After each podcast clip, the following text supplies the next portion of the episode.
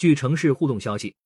昨日有网友发布微博称，上海一例哮喘病人因一二零拒绝救援而病亡，列出详细时间线，并伴有视频佐证。近日，上海浦东新区卫健委发布对该事件调查情况，称当事医生当时虽然有紧急救治任务在身，但处置实属不当，已作出停职处理。上海浦东卫健委对该名患者的离世深表悲痛，对急救医生由于经验不足、处置不当、未能及时出借车载除颤仪施救患者深为抱歉，对全区医务工作人员加强教育。关于对浦东一二零急救中心的调查情况。针对网上反映的在杭昌路三百七十六栋小区一二零急救医生未向求救患者施救的情况，我委立即连夜启动对一二零急救中心的调查，现将调查情况通报如下：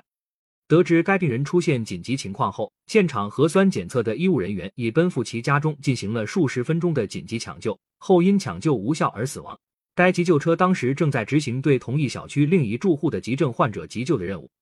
且急症患者已上车。急救车已准备前往医院，此时救护车被求助者拦住，要求救护车医务人员出借车载除颤仪。由于该病人在自己家中，救护车上的急救医生现场无法判断，出于先将车上急症患者送往医院的考虑，没有同意出借。应该指出，这名医生当时虽然有紧急救治任务在身，但如此处置实属不当。我委对该名患者的离世深表悲痛。对急救医生由于经验不足、处置不当、未能及时出借车载除颤仪施救患者深为抱歉。我委已对该名医生作出停职处理的决定，同时举一反三，对全区医务工作人员加强教育，在当前疫情特别复杂严峻的考验面前，尽医务工作者的全力，为群众提供专业安全的医疗服务。浦东新区卫生健康委员会，